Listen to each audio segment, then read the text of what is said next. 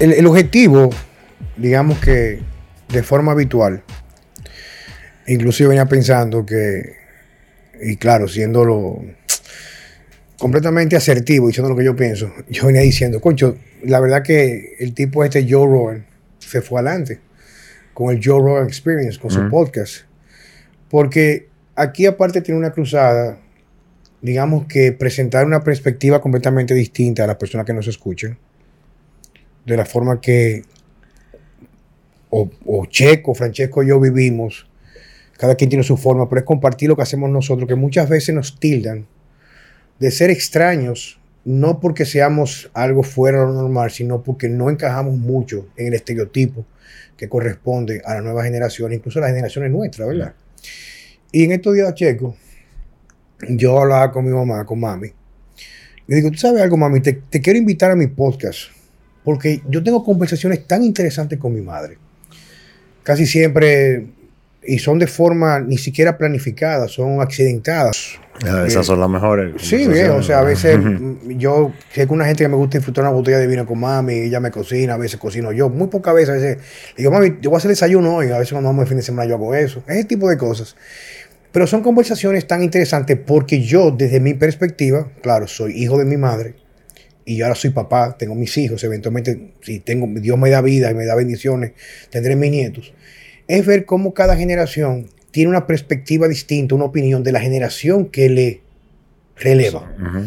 Y yo muchas veces llego a la casa y hablo con mami, a veces me expreso, no es forma de queja. A veces yo hablo así, soy muy expresivo, muy apasionado con los temas, hablándole de las cosas que me extrañan tanto o las cosas que me encuentro chocantes que veo en la generación actual. Y me da mucha risa porque yo aún recuerdo cuando mis abuelos criticaban a la generación mía cuando yo era adolescente. Estos muchachos de ahora, ese tipo de temas, tú sabes, mira, no saludan. Eh, o, por ejemplo, uno siempre tiende a ser un poco más tímido que la generación anterior cuando es adolescente. Hoy es un caso extremo, pero por ejemplo, los muchachos anteriormente, yo me, me enamoraba mucho, o sea, me llamaba mucho la atención la figura femenina desde muy temprana edad. Y ese tipo de cosas pero inclusive yo siendo así, a veces mi papá me, me, peleaba que yo era muy lento. O sea, en el sentido como que eran en, en otra palomo. Digo, coño, mami, pero yo tengo que invitarte a, al podcast mío de Francesco, de Checo, Vida Sana con Juan Carlos Simón. Y puedo decir que mi madre nos acompaña en el día de hoy.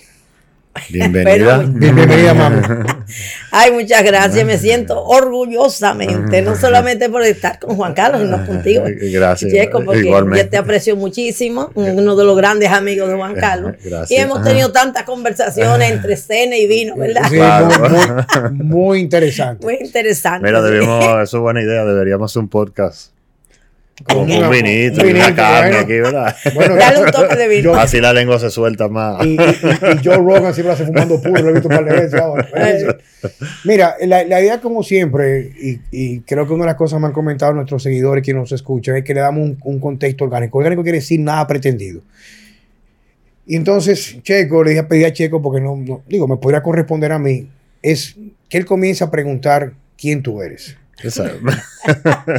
bueno, lo más importante, un ser humano, una mujer, orgullosamente de ser mujer. Eh, tengo mucho, ya muchos años vivido y acumulado de experiencia. Y el, orgullo más grande mío son mis, cuatro bebés que son ya hombres y mujeres. Ya ustedes se imaginan. Porque ya te ya imaginas la lucha que uno tiene para levantar una familia.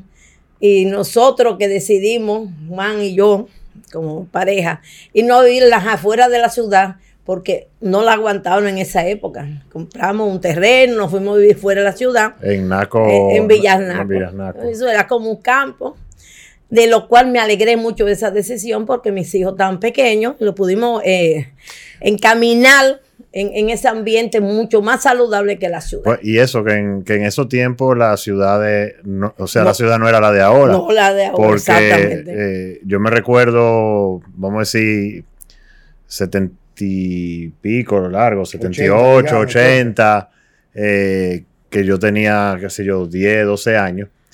eh, primero no, prácticamente no habían apartamentos, todo eran casas. Casa. Casi no había tráfico. Nosotros montábamos bicicleta. Yo, yo también, bien. Yo, yo montaba bicicleta incluso en la, bo- en la Rómulo, en lo que hoy es la Rómulo Betancourt y la Sarasota. Y, eso, y pasaba un carro de vez en cuando. Y, y había mucha vegetación. O sea, los pocos, eh, las pocas construcciones altas que habían, cuando uno subía, uno veía la ciudad y era árboles solamente que todo veía. árbol. Muy- O sea, mucho verdor. Y, y por qué ya en esa época no le gustaba la ciudad? Sí, es una pregunta que tú sabes que es un- yo recuerdo en una ocasión, eh, en un tema, no, no recuerdo con quién fue, creo que era con un grupo de amigos, creo que con mi amigo José del Carmen Ramírez, estábamos allá en, en, en Palmar de Ocoa. Ella comenzó a hablar de las razones por las cuales ella hizo una transición, aunque comenzamos casi a mitad de camino, pues yo quería comenzar primero de, tu infancia, pero vamos a arrancar por aquí, por lo que tú pusiste ahora mismo en el tema. ¿Cuáles fueron las razones que tú viste en la sociedad en ese momento que te motivaron a ti, a papi, o a mi padre, a moverse a la ciudad, básicamente? Bueno, fíjate que ya comenzaban muchos eh, vehículos eh, con los problemas de la, los apagones. Eso tenemos décadas Sí, sí. que van, se van a resolver. Entonces comenzaron a existir las pequeñas plantas eléctricas, todo el mundo comprando, en los patios la prendían. Y el, el- el aire que ya uno estaba respirando era altamente contaminado. Entonces eso me preocupaba muchísimo porque a mí me afectaba siempre. Y decidimos por eso comprarlas afuera. En- Pensamos que eh, era lo mejor para nosotros vivir ahí. Aunque después tuvimos que salir porque la ciudad comenzó a crecer tanto y también mucha delincuencia. Vivir solo. Ya cuando los hijos partieron, quedó el nido vacío, nada más mi marido y yo. Decidimos venir a vivir en la ciudad. Otra vez. Porque ya habíamos criado a estos cuatro querubíes, como decía yo, yo pequeño. Y ya eran, por ejemplo, Juan Carlos, que es el mayor, tenía su propia vida, su propio negocio. Ana es por igual, una profesional exitosa. Claudia le seguía los pasos también en su profesión. Y el, el más joven, que era el único que no quedaba, un día llega a mi casa y digo, pero bueno, Juan Ca- Miguel Ángel, ¿qué es lo que tú, que tú no viniste anoche? Me dice, bueno, mami, eh, esto, esto es muy lejos de la ciudad. Yo he decidido me mudé. ¿Pero a dónde te mudaste? Se mudó con una amiga. Lo que sí, a mí me chocó mucho porque todavía yo no estaba acostumbrada a eso. Pero tuvimos que aceptar. Todo ¿Y a, fue- y a qué, fue- a qué edad fue eso? Yo no recuerdo. eh, eh, tú no te acuerdas porque tú no estabas en casa cuando pasó eso, ya tú tenías tu propia vida. Oh, y Miguel estaba muy joven, lo que tenía era 21 años. Para nosotros era muy joven, ¿tú me Ah. entiendes? Ahora no, ahora cualquier muchachito se mudan solo y hacen su propia vida. Y entonces, eh, el que estaba más renuente a salir de nuestra casa, que eh, rodeada de árboles, era como un campo, era Juan. Entonces yo comencé a plantearle que teníamos que mudarnos y pasó algo en la familia, que su hermano también compró una casa en esa, por ese sector y a ellos lo asaltaron en la casa. Eh, los asaltantes lo amarraron. Eso fue un trauma para la familia. Entonces yo dije, bueno, pero yo, eso me está dando un aviso. Yo no puedo esperar que a mí me vaya a pasar eso, tú y yo solo en esta casa.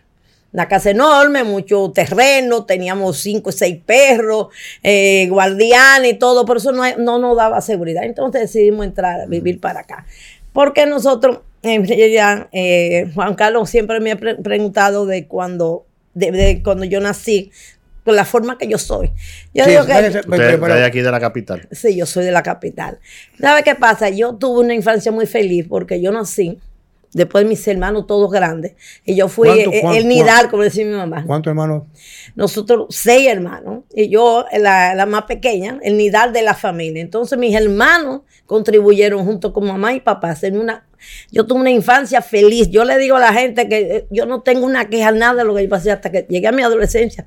Todo fue felicidad, en, todo el mundo consintiéndome que yo pude haber eh, sido una persona ñoña, malcriado por tanto consentimiento, y al contrario, siempre fui muy proactiva. Sí, tú sabes Eh. que esa es una observación. Y digo, también esto es más o menos como bastante revelador, porque hay cosas que a lo mejor se traen aquí que yo no sabía. Pero una de las cosas que mami, mami, la gente me pregunta que por qué mami es tan alegre. O sea, mami es una Ujú. mujer completa y tiene una energía impresionante. Sí. Y algo que yo siempre traigo a colación cuando converso con otras personas, o con Mariel, o con cualquier persona, especialmente los millennials, que están por, no sé, 35, no sé, hacia abajo, no, no sé exactamente, pero van por esa generación, que hoy en día eh, se vende, o sea, la necesidad, se vende, ¿verdad? De que los niños pequeños de temprana edad haya que empujarlo a salir del hogar. O sea, me refiero en guarderías. Yo sé que el contexto social es muy distinto, porque también se ha vendido, como eso lo, lo vamos a hablar un poco más tarde, que lo ideal es que tanto el padre como la madre, es un tema delicado, yo sé, para la gente de nueva generación, pero la idea es compartir experiencias pasadas con ustedes. Que el padre o la madre tenga que tener la misma carga laboral y responsabilidad. Y uno de los temas que yo he hablado muchas veces es que se ha vendido, en mi opinión, ¿eh? de forma equívoca, de que igualdad, igualdad entre hombre y mujer es tener los mismos roles. Y yo siempre he dicho que cuando nos hablamos de la familia, muchas veces el rol de padre, asumiendo como lo, como lo viví yo, porque mami se encargó la mayor parte del tiempo en proveer lo que tenía que ver la guardia de la casa. Mami fue muchos años más de casa, en el sentido que se preocupaba por sus hijos. O sea, ella sola crió sus cuatro muchachos, nunca en mi casa hubo niñera. Quizás cuando yo era pequeño, uno o dos, quizás en un momento muy específico para ayudar a mami. Pero mami era que hacía todo. Mami nos cocinaba, nos en la mañana, nos llevaba al colegio, nos buscaba, nos repartía las, las clases extracurriculares, fueran clases de música o natación, etcétera, lo que hubiera. Y eh, y yo digo que muchas veces que el hecho de que mami tenga esa forma de ser radica mucho en sus raíces. Como dice ella, ella fue la más pequeña de sus hermanos. Prácticamente sus hermanos mayores podrían haber sido casi padres de ella cuando mami nació. La diferencia de, de, edad. Y entonces ese exceso de cariño, pero en un ambiente donde en realidad lo que ella le permitió construir lo que es ahora, ella como una mujer ya mayor en su tercera edad, es lo que reflejo de su vida. A contraste hoy en día que los niños usualmente ya no son criados por sus padres, aunque estén presentes. Porque es una observación mía, no tratando de hacer ciencia ni, ni competir con ninguna de las teorías hoy sobre educación, pero los niños no son lo que los padres le dicen, los niños son los que se alimentan en su entorno. Y hoy en día la virtualidad, las pantallas, los teléfonos, la televisión, no permiten que el niño pueda apreciar el ejemplo que ve en su casa, aún estando en su casa, porque esto lo distrae. ¿Tú me entiendes?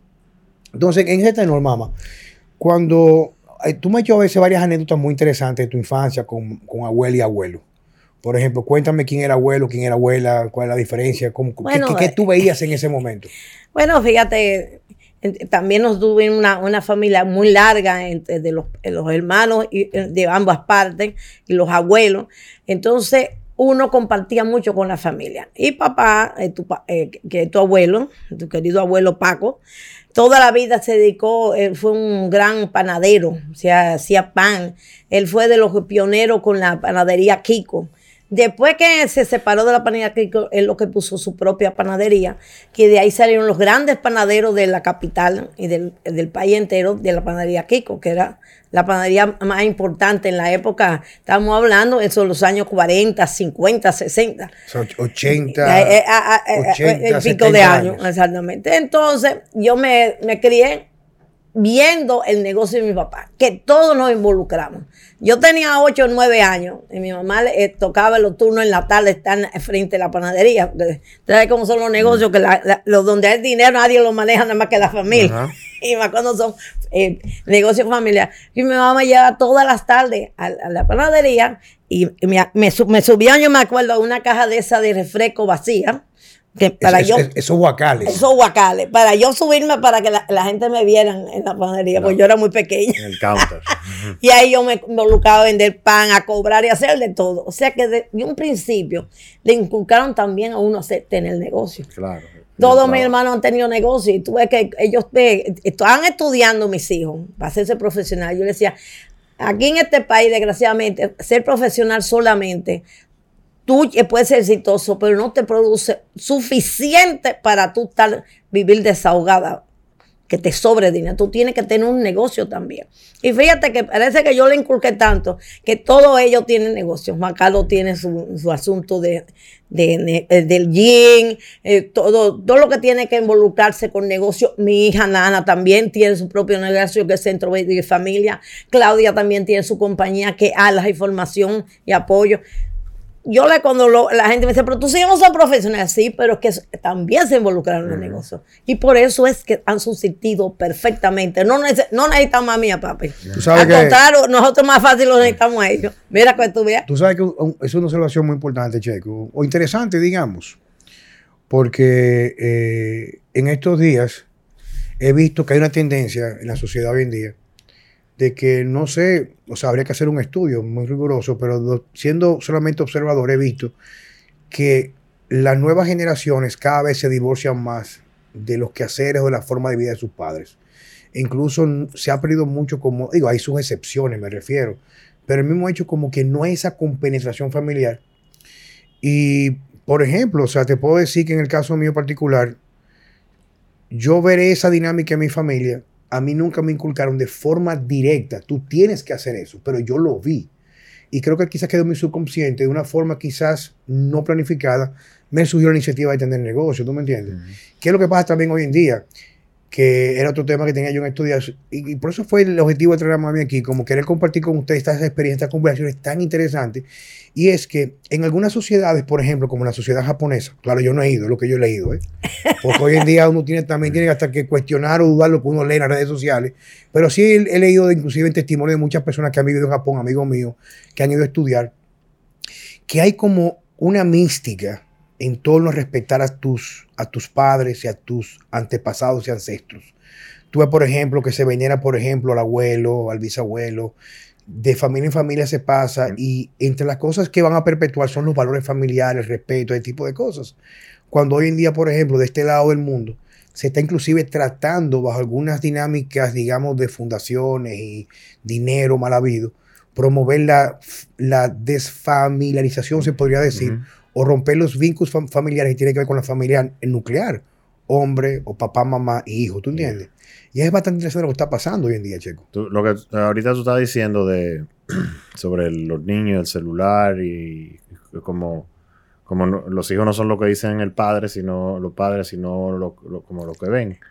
Y yo quería agregar a eso que eh, lamentablemente también muy pocos niños eh, o hijos, a diferencia quizá de antes, eh, tienen un modelo a seguir en los padres, ¿entiendes? Si no, son dos figuras que, que están ahí, que le compran cosas, que le resuelven su- su sus necesidades eh, físicas, pero no son, pero hay un, un distanciamiento, eh, eh, como tú dices, aunque, aunque estén ahí en la casa, cada quien está en su cosa, en, en su, en su laptop, Bueno. en su...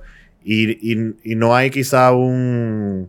mi- mis héroes vienen de fuera, o sea, mi modelo a seguir vienen de fuera, Claro. porque en mi casa yo no...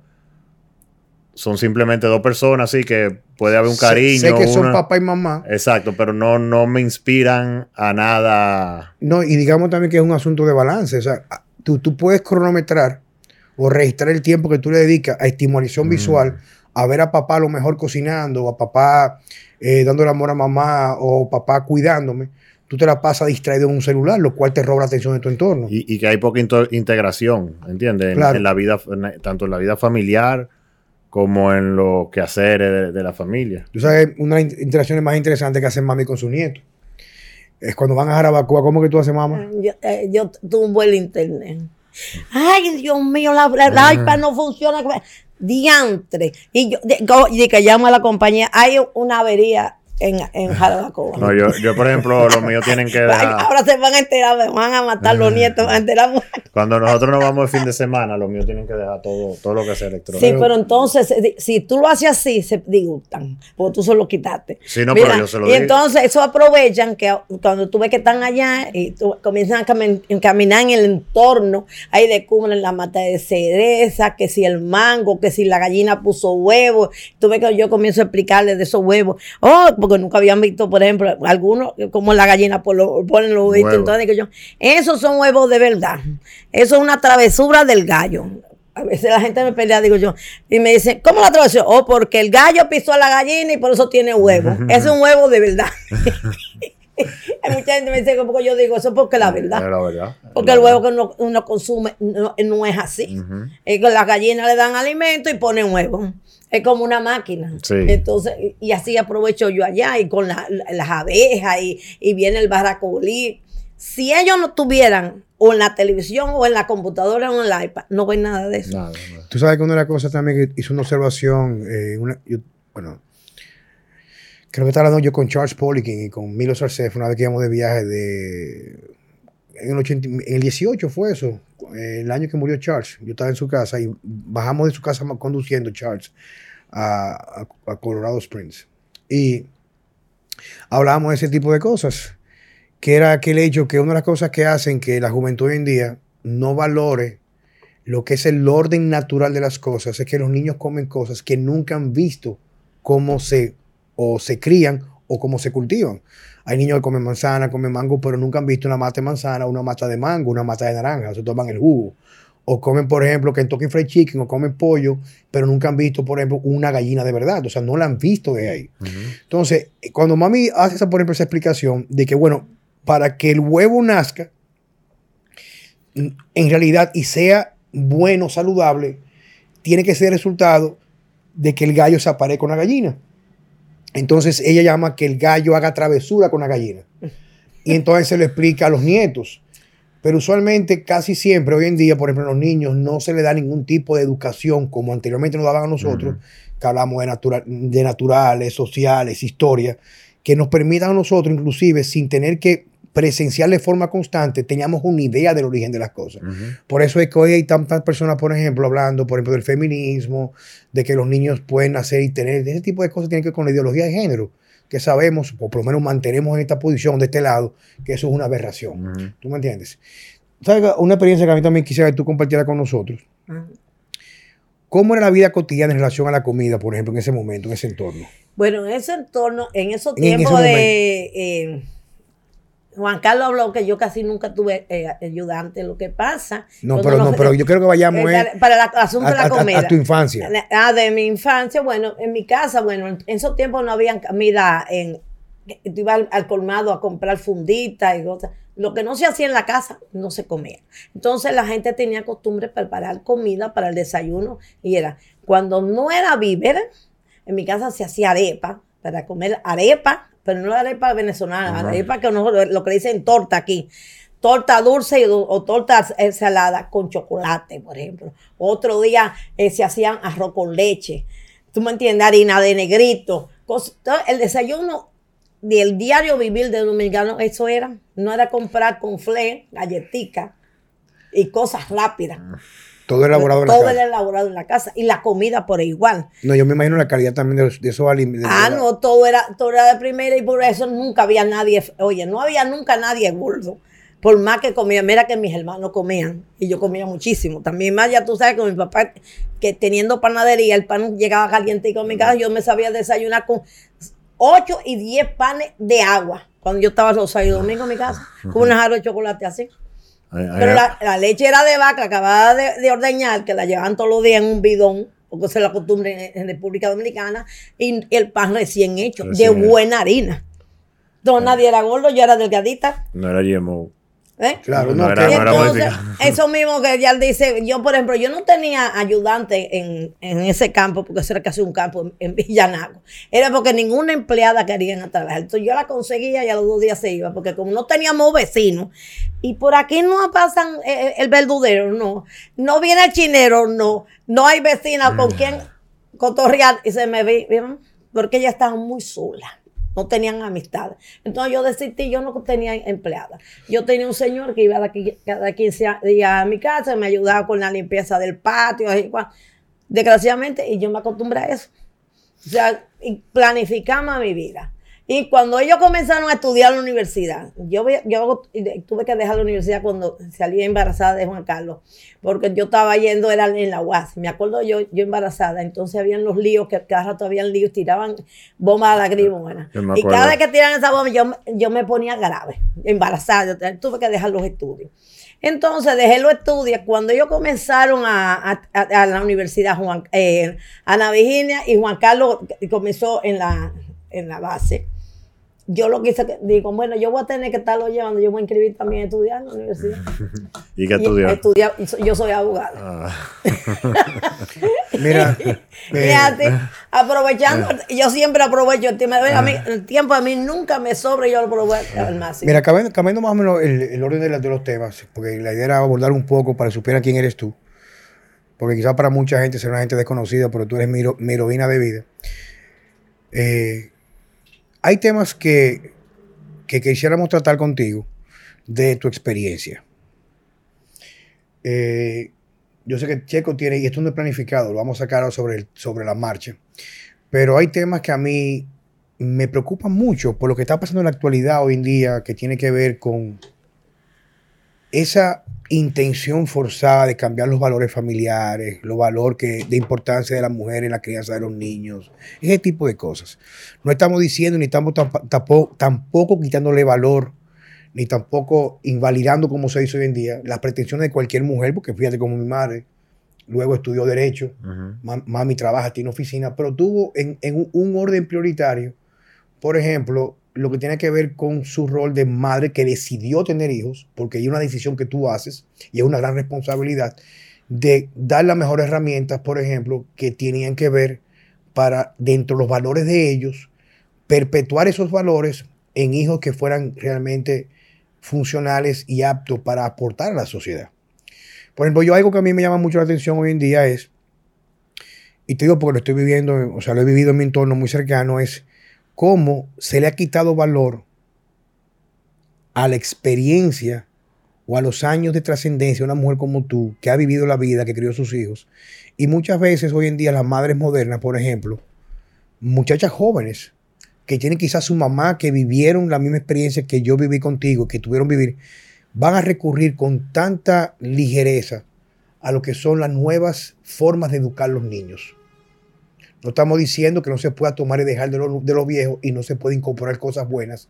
Pero, por ejemplo, hoy en día, por ejemplo, el hecho de, cómo se ventila el famoso feminismo, que el feminismo lo que ha hecho para Juan Carlos Simón es el resultado de una manipulación de un grupo que quiere crear división en la sociedad para quitarnos lo más importante, que es esa descendencia de, de, tú tener unos hijos que puedan defender y trascender en las cosas que son tus valores, como valores familiares, valores patrios, etc.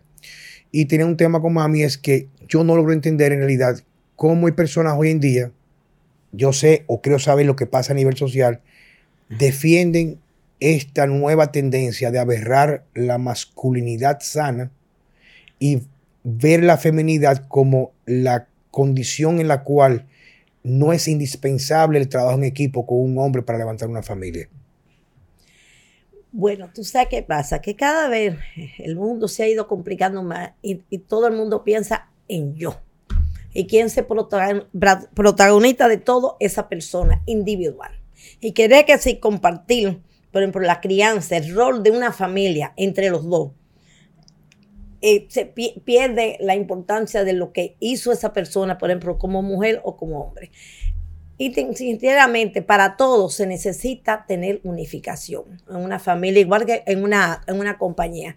Si todos los que trabajan en una compañía no trabajan unidos, no son verdaderamente compañeros de trabajo, que uno a otro se apoya para hacer un equipo, las compañías no echan hacia adelante. Cada quien jala por su lado. Entonces, cuando tú vienes a ver, las compañías fracasan porque no hay un equipo de trabajo. Y así es la familia. A mí me viven cuestionando muchas generaciones jóvenes ahora, que como yo logré, de cuatro hijos que tengo, son profesionales y exitosos. Entonces, lo que yo digo, bueno, aparte de que yo dediqué tiempo, yo tuve algo que me favoreció. A irnos a vivir a ese campo, cerca de la ciudad, pero un campo. Yo no tuve enemigo en mi casa porque allá nosotros no teníamos ni internet, ni teníamos ni siquiera cable de televisión. Cuando pudimos ver eh, televisión por cable fue porque tuvimos que poner una parábola. Y no duró dos años porque vino un ciclón, me la llevó y se voló. y eso me provocó que me hizo una me agrietó el techo, que yo decidí no poner más parábola. O sea que en mi casa se estudiaba o se leía y veían películas porque nosotros comprábamos las cassettes de películas para que vieran. O sea, ¿qué me logré con eso? Que los muchachos todos tienen un hábito de, lectura. De lectura. o iban los, fines de semana, iban los amigos, que en mi casa era lleno de amigos, los grupos de Juan Carlos, los grupos de, Claudia, lo mínimo, mínimo que iban, menos iban a Ana, porque Ana nunca he sido eh, de, con muchas amigas, una o dos. Pero después, Juan Carlos y, y Claudia, son los grupetes los fines de semana. Tú sabes que algo también interesante. Y, es una retroalimentación de entre los amigos. ¿Sabes qué otra cosa más interesante? Yo recuerdo todavía cuando vivíamos en Villanaco. Yo tenía que estar en mi plena adolescencia. Eso fue años antes de yo entrar a hacer. Tú tenías 13, 14, 15 años. No, no, porque yo estaba en la Fuerza Aérea. Ah, no, sí, ¿verdad? Yo recuerdo que a veces yo despertaba en la madrugada cuando iba para la Fuerza Aérea. O sea, Bueno, yo, yo cogía lo que se llamaba la guagua en el, en el parque. Enriquillo. En el parque Enriquillo cogí una guagua que había que era guagua del hospital y yo dormía en la Fuerza Aérea para entrar mi servicio el día siguiente.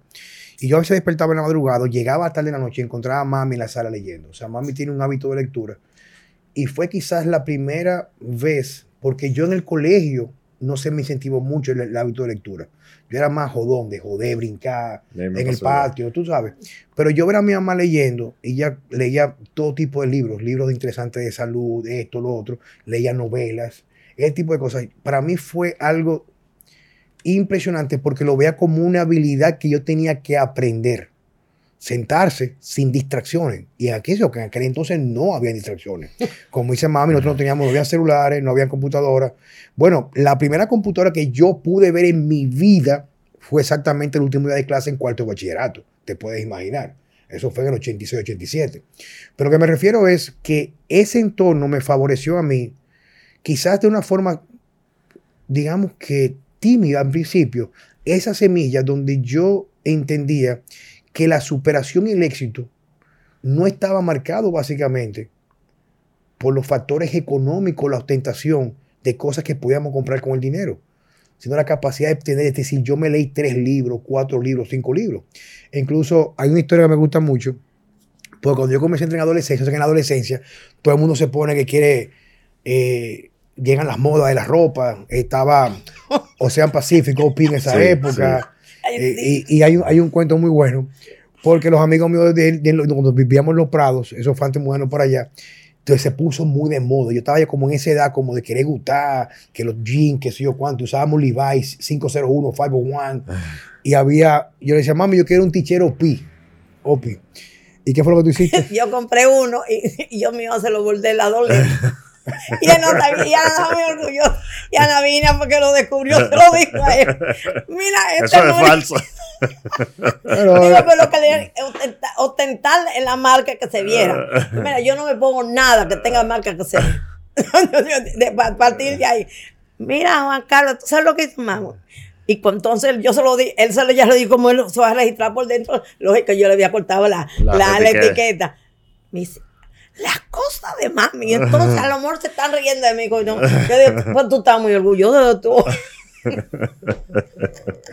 Yo era, yo era terrible, porque el muchacho hay que complacerlo, pero digo, no, señora. No, pues yo quiero y eso era afán, y man, pero ve a comprar el broche, pero eran carísimos, nada más porque decía hombre. Sí, sí. Y no, y habían unos zapatitos. Y era un, un poloche se pusieron, se pusieron de moda los, Sí. los, los cebagos. ¿Te acuerdas? Le decían penny lover, que le ponían un chelo. Un Ah, adelante. Pero que Opi también sacó uno, uno, uno tenis así. Ah, como- no, yo sé una que como- tenis, Como sí. relax. así. Sí, sí, me- esas son las ocurrencias que pasaban en mi casa. Ah, no, y mira, y yo era macana. Entonces, ellas hacen la historia de que la chancleta yo la tiraba y le daba a uno cuando estaban peleando, porque comenzaban a discutir. Yo, Peleaban- y peleaban- y peleaban porquería. Mucho. Discutían entre hermanos como son todos. Ah. Que a veces por, por una soquetadita estaban peleando. Y yo cogía una, eh, la chancleta y la tiraba, y la pegaba a uno de los tres. Ya tú sabes. Pero son anécdotas muy interesantes que uno conoció. Y te voy a decir una cosa. eh, hay que enseñarlo, que tener, eh, ser- tener su propia personalidad. Y cada uno de joven dijeron lo que querían hacer. Yo me acuerdo, Ana vino había haciendo la historia de que ella con 13 años, un día al mediodía que estábamos comiendo, el Yo- domingo, yo re- yo ella dijo que yo- iba a estudiar psicología y yo- mi marido se regó. Yo recuerdo, porque en ese momento la psicología ni se consideraba, ni se consideraba prácticamente, digamos que una ciencia. Ay, O sea, me refiero, imagínate, en una familia tradicional, ¿verdad? Ajá. Como la, la nuestra, que mis tíos por el lado de mi papá, a excepción de papi, todos eran, por ejemplo, ingenieros, arquitectos, ese tipo de cosas, que es lo que se hacía anteriormente. Y papi, bueno, papi fue piloto por muchos años, pero siempre uno ostentaba como esa responsabilidad familiar de dejar un hijo con una profesión que lo dejara apto para tener solvencia social en la parte laboral, tú sabes. Cuando mi hermana dijo esa parte, Ana Simón, que yo quiero ser psicóloga, ay Dios mío, ¿para qué fue eso? Él se pronunció aquí en esta casa familia, no, no va a haber ningún psicólogo. Ya. Se, se puso así y se paró la mesa y se fue llorando. Para la habitación, seguimos ahí, yo no dije ni media palabra. Cuando él se fue para la habitación, cogí yo de un estado, digo, oye bien, tú vas a estudiar lo que tú quieras, cuenta con esta que está aquí. Y entonces yo le compraba todos esos libros de psicología. ¿Sabes lo que yo hacía? Yo lo envolvía. En, en, en, esos tiempos se compraban forros como de muñequito y cosas Ah. para los, los, eh, Por los para libros los escolares. no todavía, todavía. Ah, bueno, todavía, bueno, ya yo no en eso. Y ella tenía todos sus libros de psicología, todo lo que ella que- quería, yo se lo compraba y ella lo leía todo, sin que y Juan no se daba cuenta. Cuando por fin terminó el bachillerato, eh, le dije, bueno, papi, yo voy a estudiar psicología. Yo le dije, ella va a estudiar psicología y yo voy con ella para la UNFA inscribirla en psicología. Me acuerdo yo cogimos para la UNFA y dice, bueno, yo voy a saber qué va a hacer esa muchacha psicóloga. Todos los psicólogos son locos o se mueren de hambre. Eso fue lo que le que- Eso es lo que él pensaba. Y ella le dijo, pues yo voy a ser psicóloga y buena. Eso fue un lío, más nunca se habló de esa palabra. Y mira de lo que es hoy, Juana, eh, Ana Simón, una persona conocida en su psicología. Sí, sí. ¿Tú me entiendes? Ah, sí, él dijo que iba a ser, eh, eh, se iba a hacer guardia y se metió a la guardia. Yo recuerdo cuando, hice la- cuando yo me enganché en la Fuerza Aérea, fue exactamente terminando el colegio, veo. O sea, eso fue terminando el colegio, terminando el colegio, yo arranqué para la Fuerza Aérea automáticamente. Y no terminé el centro, el, el, el- básico de infantería, o sea, lo que se llama el centro militar, y automáticamente me metí a hacer el curso de paracaidismo.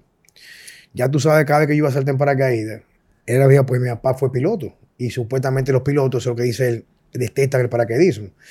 Cada vez que yo decía que iba a saltar en paracaídas, tú sabes, mi papá se la pasaba con una diarrea que no se le quitaba por tres o cuatro días. y yo recuerdo cuando yo saltaba ya en, el- en- en lo que tenía que ver en Cañaveral de San Luis, saltábamos en Salto Tropa, siempre estaba mami, en ese momento con mis hermanos iba a verme casi siempre los jueves los, o los sábados, y siempre iban, yo tenía novia siempre ya en esa época, iban con la noviecita del, del momento, bueno, del momento no, yo tenía novias, relaciones estables, pero para esa edad, tú sabes, y eso para mí era todo un orgullo, viejo, caer en esos, caña- esos cañaverales, a veces llenos de lodo, a recoger, a plegar el paracaídas, ese tipo de cosas, era muy interesante, Checo, muy No interesante. Y es lo que le digo, yo no tuve enemigos en mi casa, yo no tuve que pelear. ¿Cuáles son, cuál- cuáles, es- son, ¿Cuáles son, a tu entender, esos enemigos que tienen los jóvenes en el día de hoy? Bueno, mi amor, primero la tecnología le, le absorbe el cerebro. No, no ven. Son, yo le digo a, a los nietos míos cuando lo ven eso. Usted te parece en caballo que anda.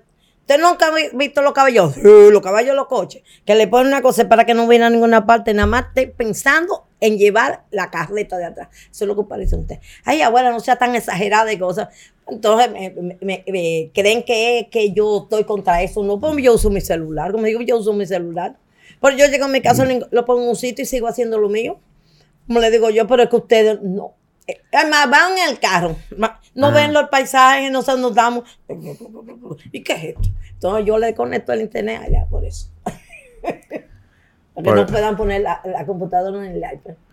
No, el- el- lo mío, eso mismo, yo desde siempre le... Ellos saben ya que si nos vamos el fin de semana no, no pueden llevar nada. Y de hecho, yo me, me su- me sucede mucho que el varón usualmente no quiere ir. Y yo sé que él no quiere ir al, eh, en los viajes. Es por, porque quiere quedarse jugando. Pero entonces cuando, obviamente, Bueno, yo, yo- yo- él, yo recuerdo cuando compartimos que él va obligado. y el que más goza es y, él. entonces, y entonces siempre Él el que más goza. pero cada, eh, o sea, todos los fines de semana que ellos se van conmigo, siempre hay algo y la mamá me llama, mira que el niño no quiere ir, yo, él va, él, él quiera o no quiera, tiene, mientras, mientras te, hasta que él no, no se mantenga él, es lo que yo diga. Y yo me lo llevo siempre y siempre el que más goza. Pero, pero entonces es como dice, es como dice mami, eh, que como ella como abuela, que tienen que añoñarlo, si a lo mejor ella lo hace de- con la intención de demostrarle que puede tener la, la potestad de hacerlo, entonces no quieren ir los fines de semana. Entonces lo que ella hace es que ella le esconde el celular, pero que yo lo he visto, ella pone a todo el mundo a buscar el celular, pero ella, ella quien, quien esconde el celular o le apaga el router. Entonces, ya tú sabes, o sea, se- por obligación tiene que incorporarse. Y oye, y tiene un éxito total en ese sentido. Sí, ¿Tú me sí. entiendes? Pues entonces no, no comparten entre ellos, son primos.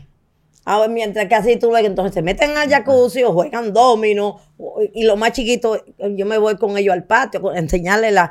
Oh, mira, el día que estaba floreciendo la mata de cereza, eso fue un escándalo. Pues yo nunca había visto una mata de cereza tan- con tanta cereza. Son cosas tan naturales, pero es que lo que te digo, están en, en- en- en, embuidos en eso que es en una pantalla, que no ven su alrededor.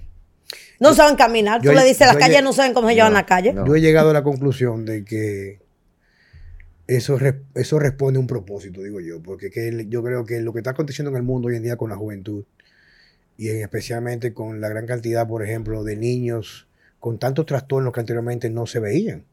Una de las observaciones que yo siempre he hecho, que yo sé que me ha traído muchos problemas, inclusive en algunos círculos médicos, es el hecho del autismo.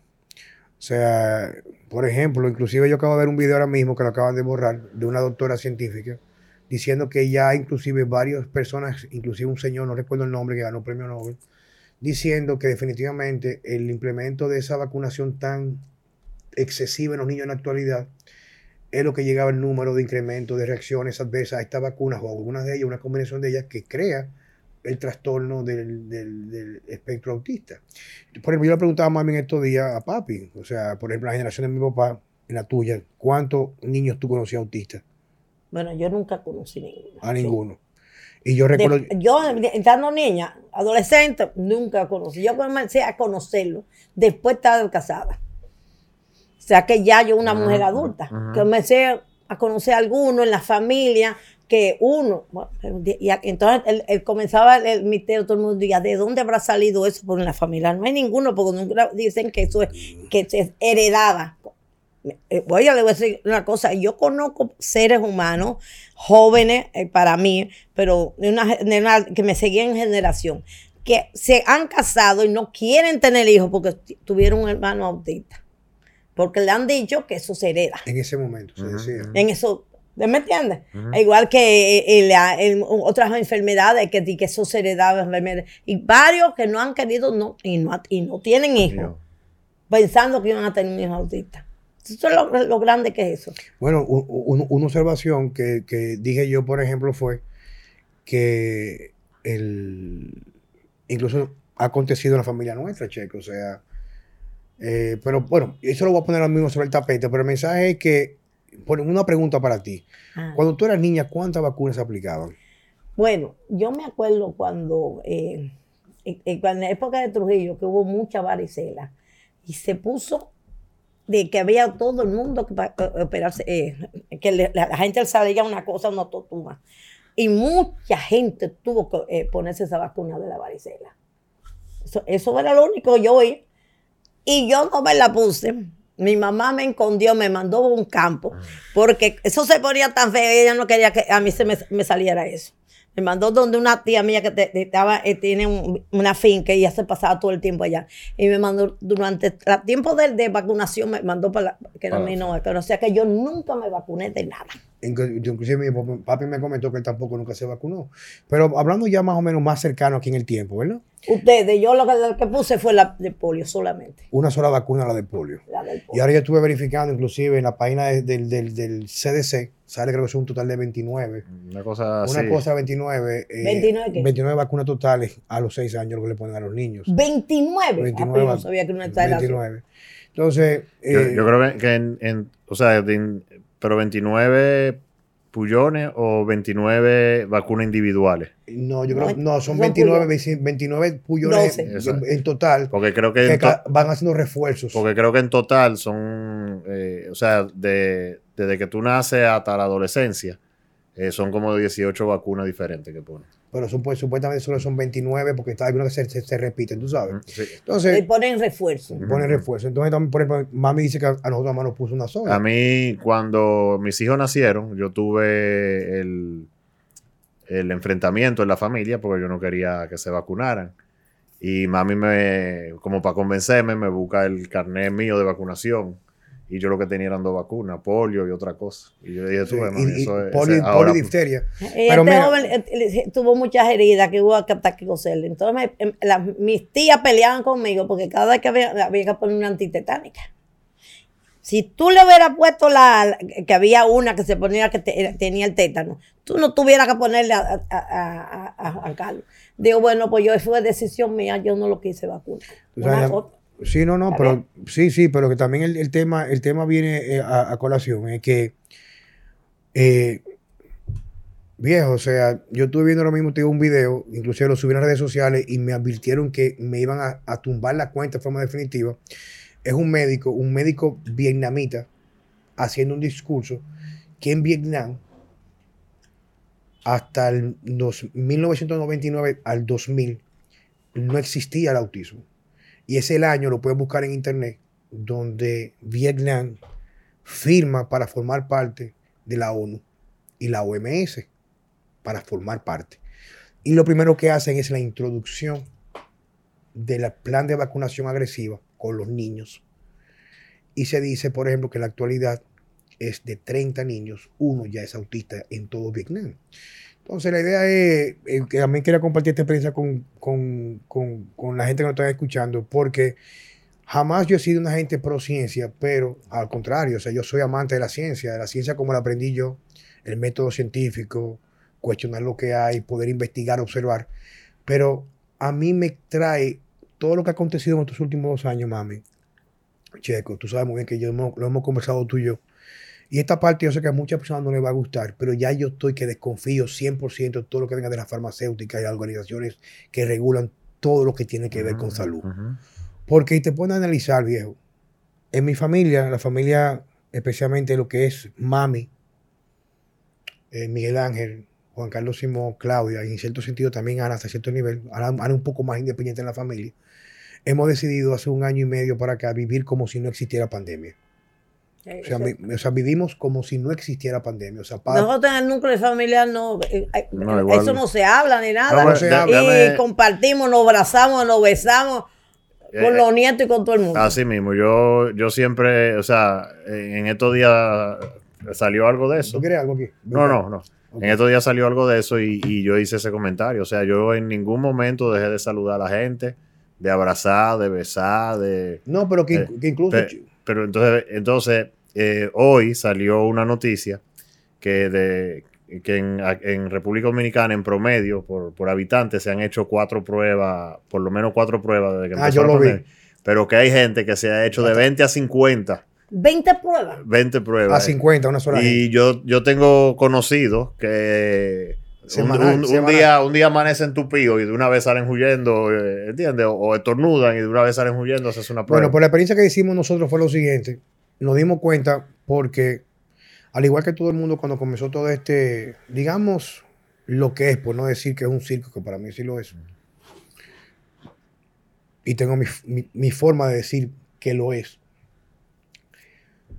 es que cuando comenzó, yo me imaginé que la gente iba a caer muerta. O sea, que la gente en la calle iba a caer. Que, ¿Tuviste la película de que, de que eh, Total Recall de, de Arnold Schwarzenegger? Ajá, cuando salen, cuando salen disparados a la atmósfera de, Marte, los ojos cerebros, y se muere. yo pensé que la gente se iba a morir. Bueno, ya estamos a la fecha del día de hoy, vamos prácticamente a cumplir dos años en esto.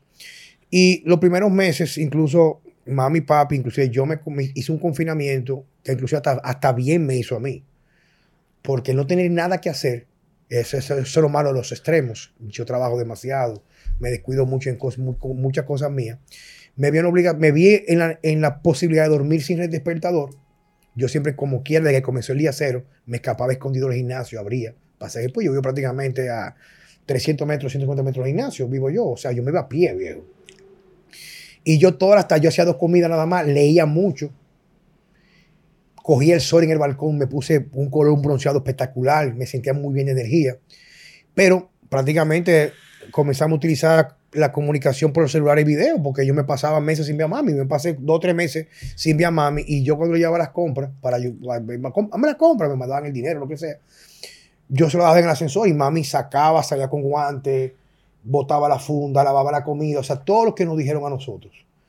Pero llegó un momento que como en mi casa, en mi familia, como decimos, decimos nosotros, no tenemos esa cultura de alimentarnos de la basura, la mierda de la propaganda de los medios de comunicación, como en este país, la noticia, los, los, periodistas, la mayoría, todos corruptos hasta el tope, todos corruptos, asquerosos. Ah, dije la mayoría.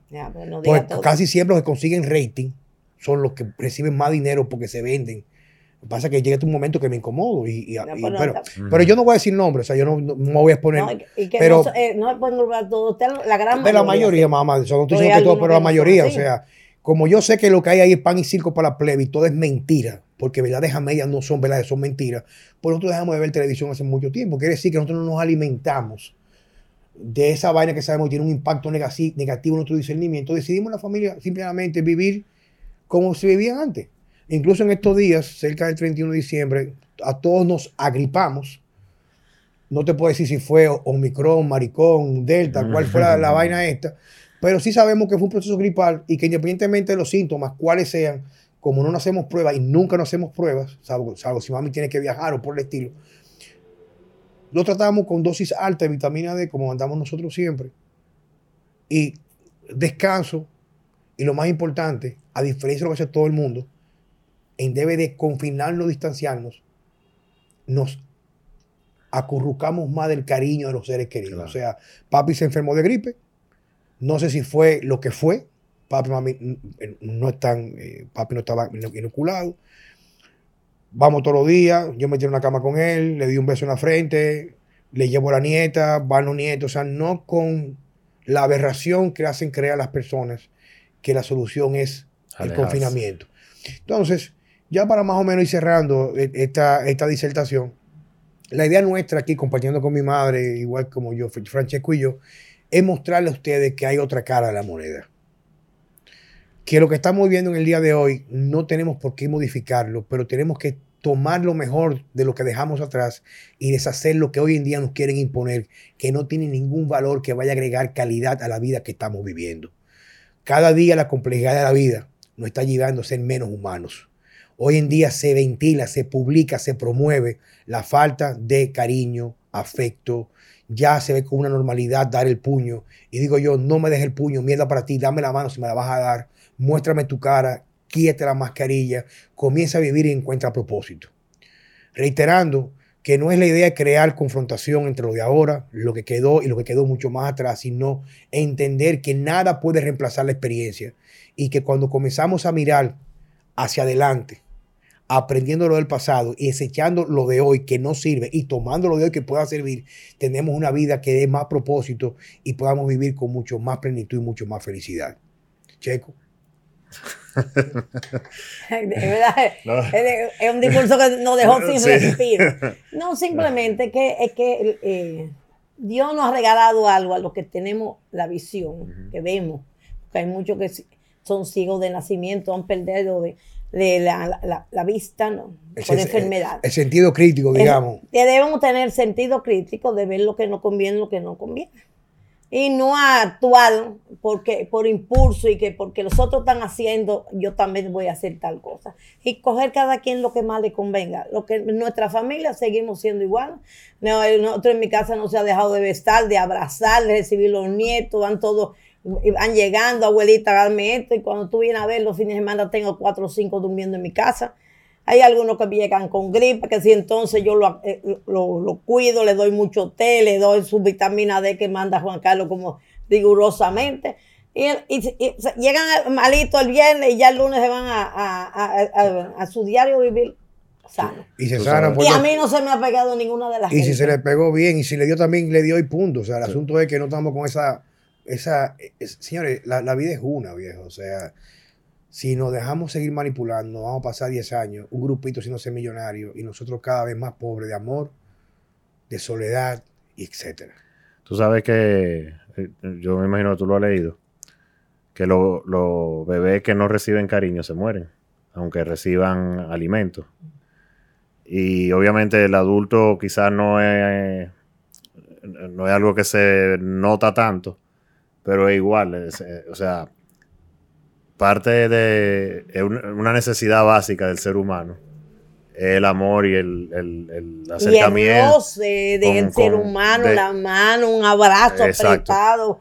Eh, eh, oye, eso es necesario para la gente entonces, que está vivo. Entonces, vivir eh, sin eso no es vivir. Es que no da vida, señores. Mm, mm. Mira, ya, porque no quiero hacer esto muy largo, pero yo tenía pensado, incluso había conversado con mi madre hace dos o tres años antes de la pandemia eh, porque tengo la posibilidad de aplicar para la, residencia norteamericana, tú sabes. Yo soy muy proamericano, muy proamericano. Para que estoy en contra de la clase política, especialmente el, Partido Demócrata con las aberraciones que quiere imponer al país que es referente para América como potencia.